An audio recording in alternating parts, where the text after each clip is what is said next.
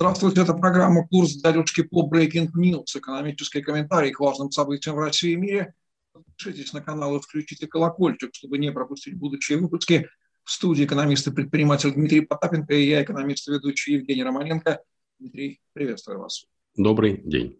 Банк России запросил у участников платежного рынка данные о переводах физлиц с карты на карту. От участников платежного рынка требуется направить в частности, реестр всех операций, в том числе отмененных и заблокированных, и суммы комиссий по таким операциям. Ранее, напомним, 6 сентября Центробанк представил новые методические рекомендации для банков, в которых поручил повысить внимание к операциям между физическими лицами, чтобы попасть под контроль. Такие операции должны соответствовать двум любым из восьми перечисленных Центробанком критериев сомнительных операций. Необходимость ужесточения регулирования – ЦБ объясняет тем, что, дескать, платежи между физлицами используются, цитата, недобросовестными участниками хозяйственной деятельности. Таким образом, Центробанк прямым текстом, не скрывая, сообщает, дорогие россияне, ваши деньги в банке или на карте не ваши, а наши деньги.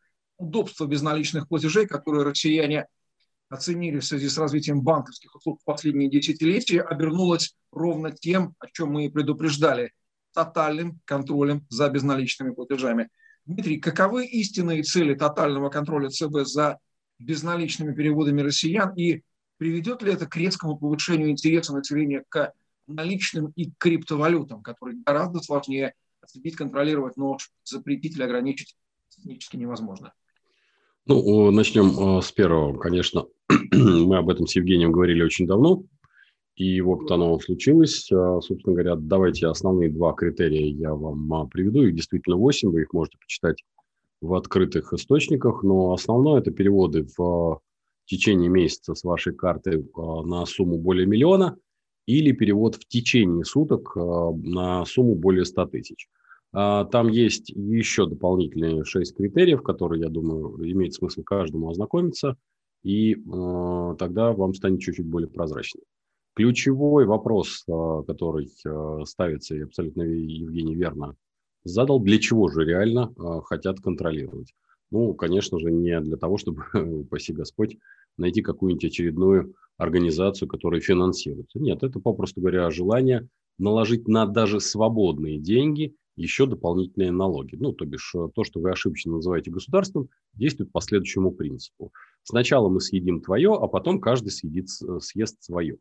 Собственно говоря, так и происходит. Сначала вам, у вас отбирают порядка 50% вашего дохода, а после говорят, а, кстати, собственно говоря, и ваши 50 оставшиеся тоже не совсем ваши, потому что, а мало ли кому, чего и как, под каким соусом вы перевели. Потому что для этого есть 115 ФЗ, который в любую секунду банки сейчас а, используют исключительно как навершие копья а, фискальной системы, поэтому банки, упаси Господь, не являются каким-то там расчетным а, органом или там органом, который приносит вам доходы, это такой навершие действительно копья. Ну и самое ключевое, это, поскольку одна из новостей, которую мы, к сожалению, просто, может быть, э, взяли бы позже, это а, изменение работы с самозанятыми. А самозанятых, напомню, уже стало, куда они приближаются, их цифра приближается к 3 миллионам. Вот желание, в общем-то, нахлобучить всех на налоги. У нас кончились деньги, просто заплатите налоги. Вот основной посыл – а, всех операций того, что вы ошибочно называете государством. А теперь каков а, будет исход из этой всей ситуации? Пока мужик не, э, не перекрестится, пока гром не грянет. Это русская пословица никуда не делся, как говорили на немечине.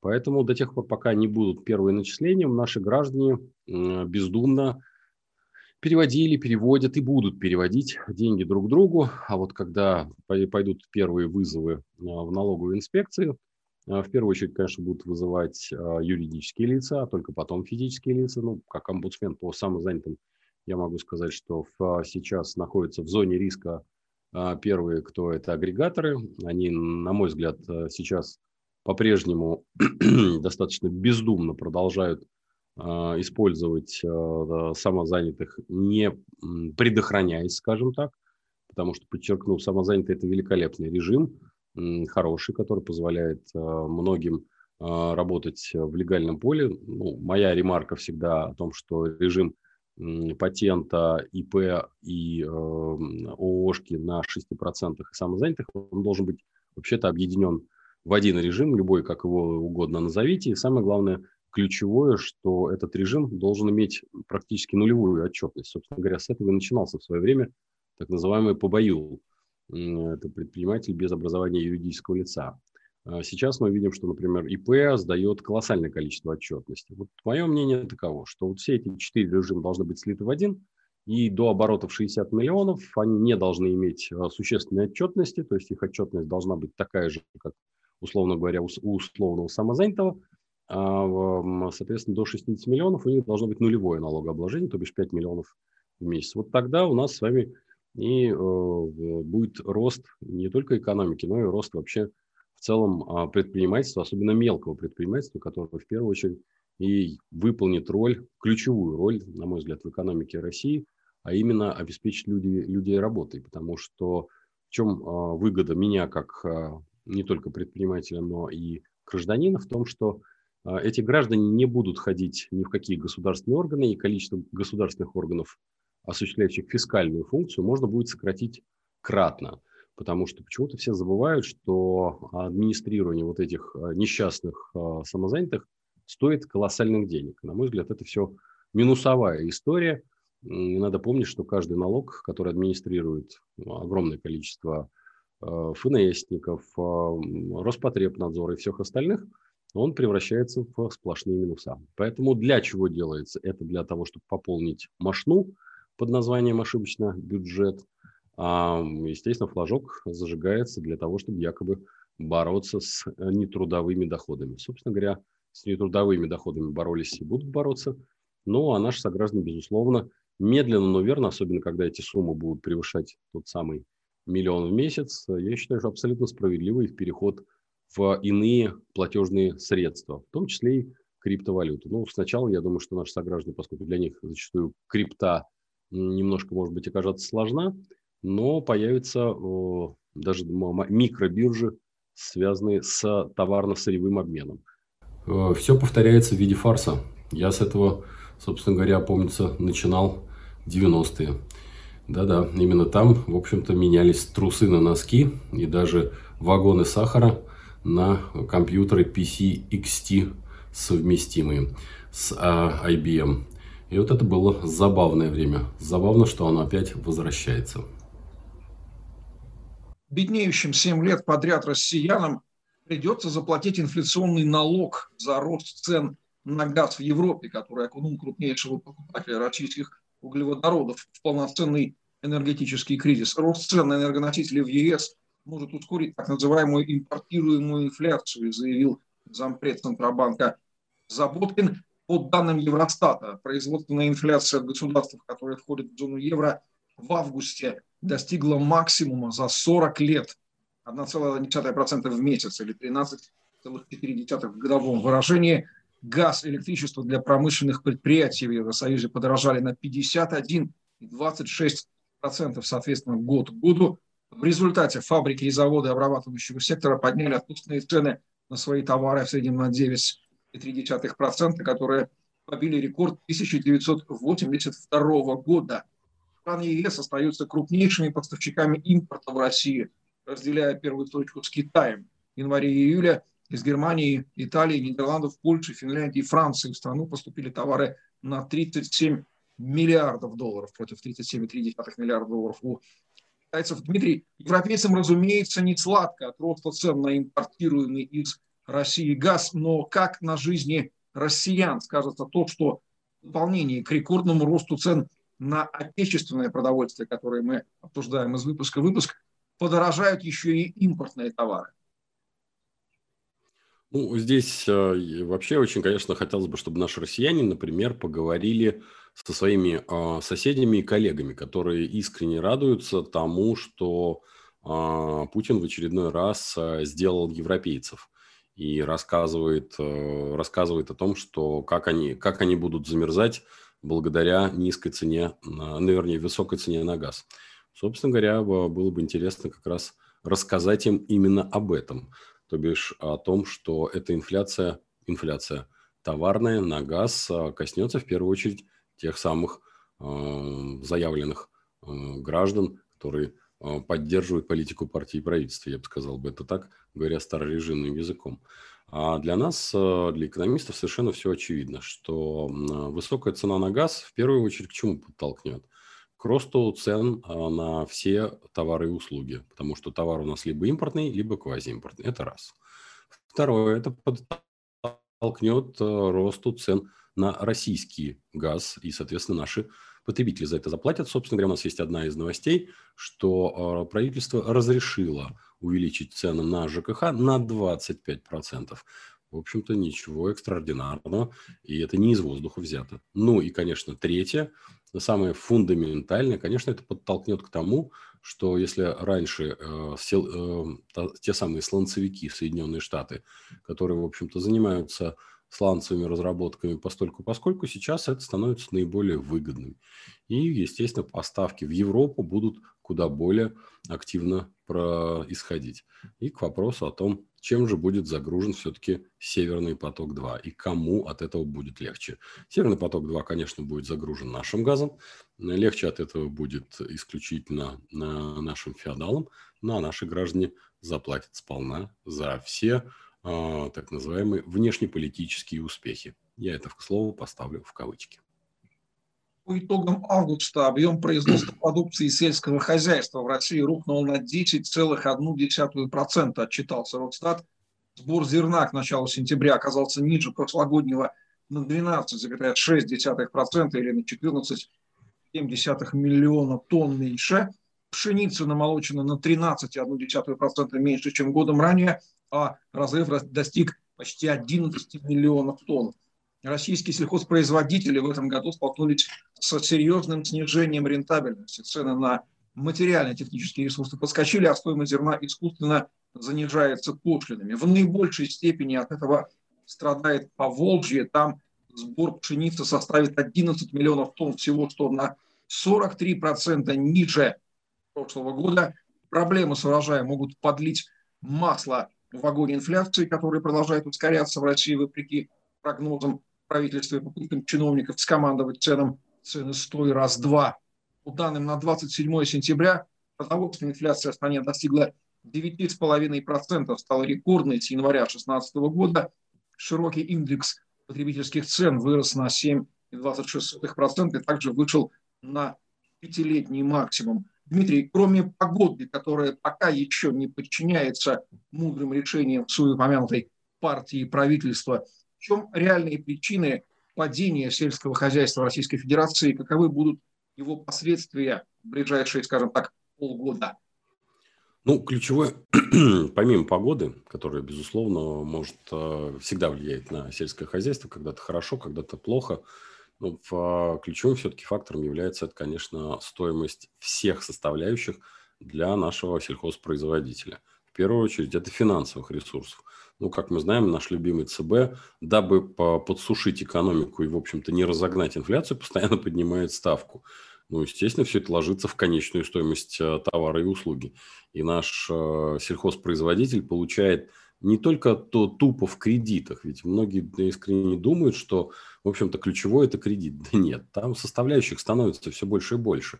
Это же все закладывается, вот эта стоимость базовых ресурсов, то бишь денег, он закладывается в стоимость семенного материала, потому что производители семян откуда деньги берут? Опять-таки из тумбочки. А, производители а, сырья, оборудования, машин и же с ним откуда деньги берут? Оттуда же. Поэтому на самом деле это такой э, галопирующий рост на сельхозпродукцию возникает по причине того, что базовая издержка ложится везде. Это первое. Второе, конечно, ну, погода имеет место быть, и была, есть и будет, но, как я могу сказать, что зная ни одного, в общем-то, приличного, скажем так, э, сельхозпроизводителя, люди эти, в общем-то, взвешенные, они уже умеют даже с погодными катаклизмами э, работать, и для них это одна из важнейших, но прогнозируемых издержек. Они могут уже где-то даже в начале сезона приблизительно понимать, как это, что и развивается. Но для них абсолютно не, а, фантастически предсказать действие того, что мы называем ошибочным тоже правительством. Понимаете? Я все чаще и чаще начинаю представлять вот эту приставку, то, что мы ошибочно называем, потому что ни правительство ошибочно называем, ни государство ошибочно называем, ни наши чиновники, а, ни финансовые политика, ошибочно называемая таковой, не, э, кроме вот собственной какой-то задачи усидеть на креслах, не выполняет никакой иной. Вот увы и ах. И я это вижу как раз в производстве как раз сельского в, товаров сельхозпроизводства. Это видно ярко. Сейчас что произойдет, что меня куда даже больше тревожит, помимо падения, которое мы видим с вами здесь и сейчас. А посевные на следующий год. Посевные на следующий год а, наши же а, аграрии будут сокращать, потому что им невыгодно банально работать. А, все время становится все меньше и меньше сельхозпроизводителей, и все больше и больше сверхконцентрация – так называемых агрохолдингов, которые затачиваются на один-два вида товаров, а это сокращает, соответственно, производственную продуктовую линейку, и мы с вами в три дорого, получается, начинаем приобретать очень ограниченный набор товаров. Вот фундамент неумелой э, финансово-кредитной политики, неумелой регуляторной политики, которая, попросту говоря, убивает наших аграриев. Ну, не только аграриев, чего уж тут греха таить, будем объективны, что желание порегулировать и повлезать везде и вся, всяческими комитетами, Роспотребсельхознадзорами и же с ними, ну, в, и министерствами, ведомствами, которые абсолютно ничего, кроме собрать циферки, а потом их как-то неумело переработать и выдать на гора некую, как им кажется, стратегию, в которой они ничего не понимают – если вы хотите, господа а, чиновники, хоть когда-нибудь выработать стратегию, то стратегию должны вырабатывать, страшно сказать, предпринимательские сообщества. Их должно быть 3, 4, 5, которые каждое из них должно собирать свои собственные цифры по своим аграриям, ну и, конечно, тырить их у своих конкурентов и выдавать некую аграрную стратегию, если мы говорим об стратегии аграрной. А вы должны это все принимать с величайшим почтением и уважением и только после этого, выбирая, компилируя из этих трех-четырех стратегий, вырабатывать единую стратегию, которую вместе с, опять-таки, с этими предпринимательскими сообществами уже доводить до какой-то реализации. Именно в виде помощи вы должны выступать, дорогие господа чиновники, а не в виде перста, указующего, как и что делать. Без вас, поверьте мне, аграрии разберутся. Они, поверьте мне, существенно вас умнее и честнее.